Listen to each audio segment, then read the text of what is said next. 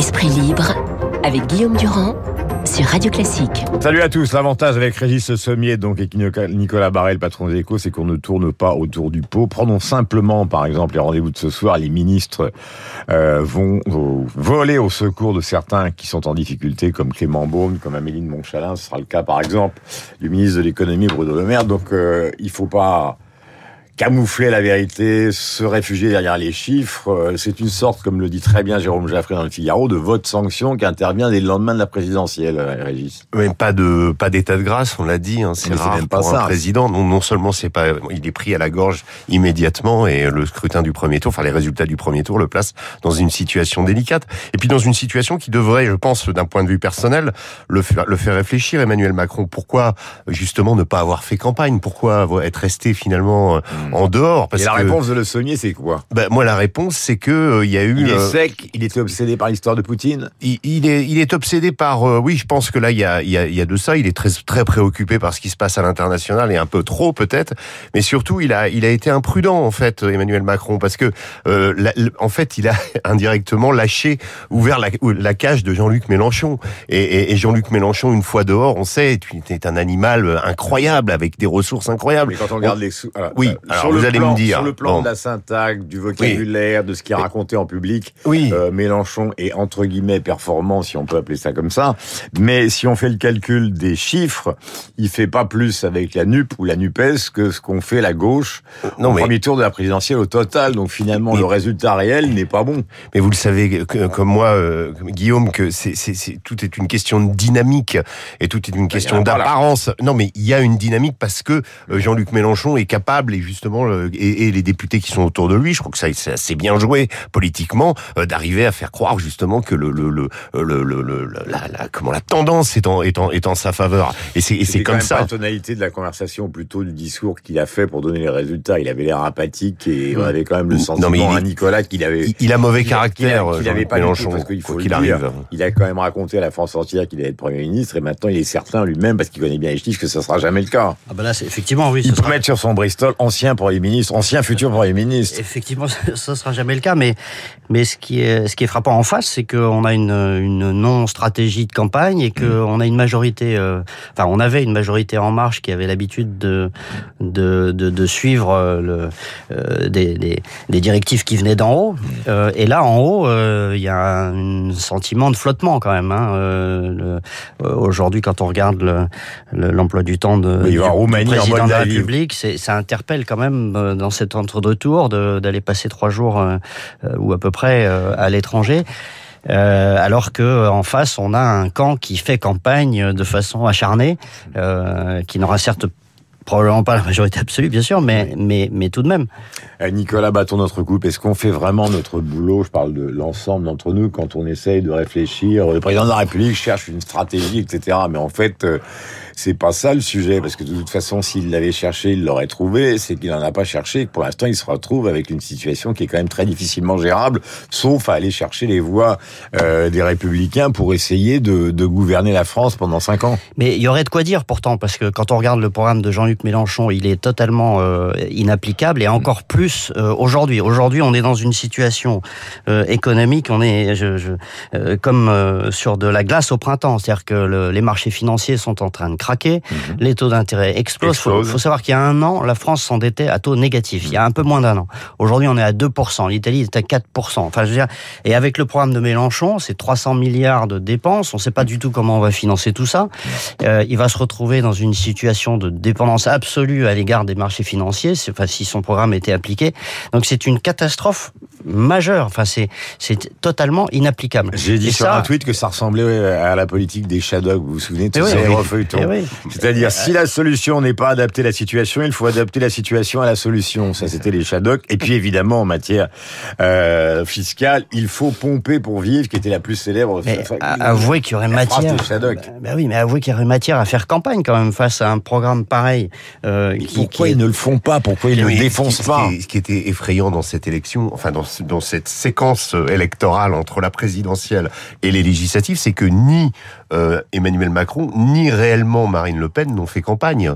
Quand on se rend compte, Marine Le Pen s'en tire relativement bien, même je crois qu'elle est même plutôt surprise d'avoir fait un score, mais elle avait complètement laissé tomber cette élection et Emmanuel Macron aussi d'une certaine façon. Alors je ne sais pas, mm. euh, c'est là où il y a une, une erreur stratégique, je pense, des deux, parce que Marine Le Pen s'était positionnée. Elle ne vient pas des trois, parce que par exemple Marine Le Pen, malgré la haine qui passe par des histoires familiales avec euh, sa nièce, si elle avait ne serait-ce que monté une alliance avec les Zémouriens, au lieu d'être à 18-6, elle aurait été beaucoup plus haut. Le, le, reconquête est à 4 ou 5, donc euh, voilà. Et il n'y a pas eu de réelle volonté, mais ça, c'est une, je pense que c'est un, un péché euh, comment typique typique à la famille Le Pen, c'est-à-dire on va y arriver tout seul, on va on va le faire avec notre clan, on va on cherche pas d'alliance. Le, le, le, FN puis le RN. C'est la première fois qu'il pouvait trouver une, un allié. exactement. Et puis même il pouvait euh, il, aussi. il, pouvait ouvrir euh, comment justement à cette fameuse union des droites que souhaitait comment Éric Zemmour. Je suis pas sûr que Marine Le Pen soit dans cette stratégie-là, mais mais néanmoins là il y avait un calcul électoral à faire, il y avait des, des, points à gagner. Mm. Ça n'a pas été le cas. C'est on y va tout seul, on arrivera au pouvoir tout seul. Mm. Alors là, je crois qu'elle a dit le, le, RN le premier parti de France. C'est bien, mais c'est le parti, le premier parti de France tout seul. Nous sommes en direct avec euh, Régis Le Sommier et Nicolas Barré qui sont en pleine forme. Et il y a ce débat, puisque je parle d'une situation politique assez surréaliste qui est là aussi totalement incroyable sur les consignes de vote pour le deuxième tour. Alors c'est évidemment le Front républicain. Dans le cas évidemment de la majorité, ils ont fini par corriger le tir en disant il faut surtout pas voter pour le Front national. Sauf que dans les face à face, ils sont il y en a 100 hein, mmh. entre euh, la majorité et le Front National, et dans 99% des cas, ils sont certains de gagner. Donc leur véritable ennemi, c'est évidemment la, formation de Jean-Luc Mélenchon. Quant à Jean-Luc Mélenchon, euh, lui, il a fait un lapsus phénoménal. Il a dit, moi, je n'ai rien contre les fachos euh, qui sont pas fâchés. Donc, oui. c'est-à-dire qu'on essaye de, de, de, mettre de côté le Rassemblement National, oui. alors que Mélenchon leur dit entrez et, sans, bien sûr, vergogne, il appelle les électeurs du Front National à voter pour lui, sans, sans, aucun, sans aucun état d'âme. Hein, c'est euh, assez transparent. Euh, effectivement, c'est... Euh... Et à noter aussi... Bah, Pardon. c'est vrai que c'est une... une on, on, passe à Jean-Luc Mélenchon, je trouve, des, des, euh, des choses qu'on ne passerait pas à d'autres. Mais euh, c'est exactement comme s'il demandait à Bardella de voter pour Obono. Quoi. Mais, mais, mais il, a, il a raison euh, euh, quelque part, il a raison de le faire parce qu'on va pas le, voilà, on va pas lui dire. mais qu'est-ce qui vous prend vous ce matin Non, mais je ne je vais pas le défendre, mais en tout cas, je sais qu'il est dans une stratégie. Il vous aimez les bavards, vous aimez les, non, je, je, je, trouve que dans Mélenchon, il y a quelque chose, il y a, il y a un exercice politique permanent. Alors, je, réprouve ses idées. je trouve d'ailleurs assez, assez, comment, intellectuellement choquant hmm. de se dire euh, pas une, pas une voix du RN de la part de, de, de Papendia et de quelques membres du gouvernement, pas de Amélie de Montchalin, vous, vous noterez, qui elle appelle à faire barrage à l'extrême gauche, évidemment, parce qu'on est dans, dans le local et quand il y a danger localement, euh, voilà. Mais, mais, mais je, je trouve choquant de dire. à 10 points d'avance. Voilà, mais je trouve choquant de, de, revenir à ces vieilles marottes des années 80, mm. euh, euh, le, et, le, le, comment le front républicain, etc. Mm. Alors que Marine Le Pen n'appelle pas à tuer, ne dit pas que la police tue et, et n'a pas des propos aussi choquants que ceux de Jean-Luc Mélenchon. donc je ne défends pas Jean-Luc Mélenchon, mais devant ce vide sidéral, de voir qu'un homme se singularise et fait de la politique, bah, voilà, c'est lui qui a raison, mhm. c'est tout. Nicolas, euh, vous l'homme des échos, le patron des échos, euh, vous évoquez tout à l'heure le contexte international sur le plan économique, euh, vous avez donné l'essentiel, mais c'est quand même un contexte, Régis, lui c'est plutôt l'Ukraine, sa spécialité, et vous la façon dont le monde avance sur le plan économique. Tout ça, je dis pas que ce ne serait pas grave, tout sera serait la, serait la confusion totale s'il n'y avait pas une situation qui devient quand même préoccupante. Mais, mais oui, c'est là où ça devient grave. Euh, voilà, c'est là où on rigole plus. Ce, ce, ce début de quinquennat est, euh, enfin, s'inscrit dans une situation qui est, qui est, qui se détériore à une, à toute vitesse. Les, les, on en parlait à l'instant, les taux d'intérêt sont en train d'exploser, l'inflation est là, enfin, euh, la, la, croissance ralentit partout. On est, on est quand même dans un moment où euh, on sent que l'économie bascule. Ouais. Alors, euh, on parle de récession aux États-Unis euh, cette année, hein, donc euh, il y, a, y, a, quand même une vraie euh, inquiétude fondamentale. Et pendant ce temps-là, euh, bah, on a une, une campagne avec tarif de l'essence, tarif des prix alimentaires, un, un, Mélenchon qui dit si je suis élu demain, je bloque les prix, les salaires augmentent. Enfin, on est dans, dans le grand n'importe quoi. Hmm. Et on est dans le grand n'importe quoi au niveau international. Je, je, lui donne juste un chiffre. Depuis le début de la guerre en Ukraine, depuis le début de la guerre en Ukraine, c'est-à-dire un peu plus de 100 jours, la Russie a engrangé 93 milliards de dollars de bénéfices euh, sur les hydrocarbures. 93 milliards de dollars, c'est deux fois le budget de la défense française. Donc pour un pays qu'on est censé euh, mettre à genoux avec des trains de mesure, des sanctions, etc. Est-ce qu'on est réellement dans le Donc bon il fallait pas que le président de la République dise il faut pas humilier les Russes. non, Tout à l'heure, Moïse disait excellemment on ferait mieux de d'éviter une sorte de déclenchement d'un conflit généralisé parce qu'actuellement les pertes, c'est Zelensky qui le dit. Bien hein, sûr. C'est c'est ça c'est tragique. 500 morts par jour et 1000 blessés en gros. C'est terrifiant ce qui se passe. C'est des duels d'artillerie absolument abominables. Euh, c'est la Russie dans toute son mm. horreur. Je, je dis dans, dans le dans la dans le terme de, de comment de l'acier de l'acier qui broie les hommes. Ça c'est c'est la la marche de de l'armée de l'armée russe mm. assez classique. Et euh, donc c'est c'est évidemment les Ukrainiens qui trinquent, mais oui, le risque, c'est justement que non seulement ce conflit euh, comment euh, passe à un degré supérieur, mais surtout qu'économiquement, on en paye les pots cassés. Est-ce qu'on va, est va, voir surtout, est-ce qu'on va voir surtout dans les temps qui viennent, c'est de plus en plus la division de l'Europe. Euh, elle, elle, va apparaître au grand jour entre des pays qui veulent continuer une stratégie très dure vis-à-vis de la Russie, mhm. et puis d'autres qui commencent à dire que euh, bah, les sanctions, euh, il faudrait peut-être alléger sur certains points. La visite, par exemple, de, de Macky Sall, le président du Sénégal, récemment, c'est assez mal passé parce que, en gros, il demande à, des pays comme la France de d'alléger les sanctions pour permettre d'exporter du, du, blé vers l'Afrique. Et, aujourd'hui, pour des raisons humanitaires, et aujourd'hui, il y a une division Europe là-dessus. Euh, et cette division, elle va apparaître de façon beaucoup plus flagrante et ça va être difficile de tenir un front uni face euh, à la Russie.